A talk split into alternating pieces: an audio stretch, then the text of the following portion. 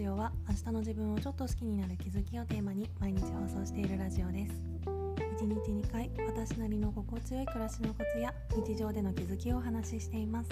もしよろしければフォローコメントなどお待ちしております。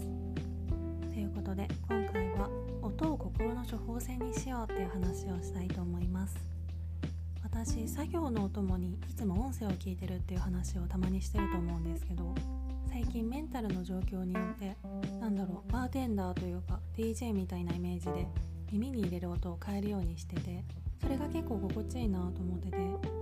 私が聞く音って主に4つに分けられるんですけど1つ目が普通に J-POP とかクラシックとかそういう Apple Music とかに入ってるようないわゆる普通の音楽そして2つ目が占い系。3つ目がキャリア論とかビジネス系とか意識高めのもの。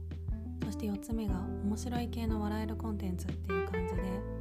だいたいこの4種類の音をメンタルの状態に合わせて選ぶことが多いです。とは言っても1から選ぶことはあんまりなくってだいたい時間割みたいな感じでこの時間はこの音を聞くっていうのが決まってたりもするんですけど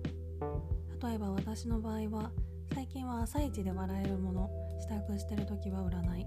帰りは意識高い系みたいな感じで聞くことが多いですね。朝はだいたい特に仕事の日はネガティブな気持ちで目覚めることが多いのでそういう時は思考停止できる笑えるものとか未来への希望が持てる占いとかを選んで逆に仕事終わりは開放感があってなんとなく気持ちが上向きになってたりもするのでそういう時は意識高めのものを選んだりしてます。こう考えると純粋な音楽を聴く機会はかなりレアかもしれないですね。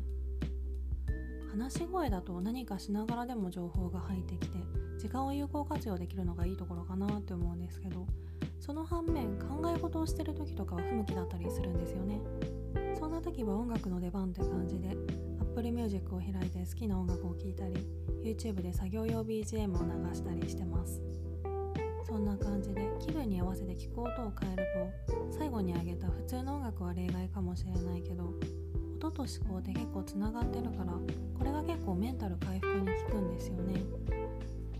これは考え方によってはまあ真相はわからないけど音に敏感な人は特にその恩恵を受けられるとも言えるのかもしれないなと思ってます。音に敏感だと本当に日常の些細なことがストレスになってしまって嫌なことも多いけどその反面音のパワーをうまく使えばいい感じにメンタルを安定させることもできるんじゃないかなと思うのでもしよかったら是非自分の気分の上がる音をいくつかピックアップしてみてください。今回はそんな感じです。レターでの質問感想も絶賛募集中ですので是非お気軽にいただけたら嬉しいです。それではまた次の放送でお会いしましょう。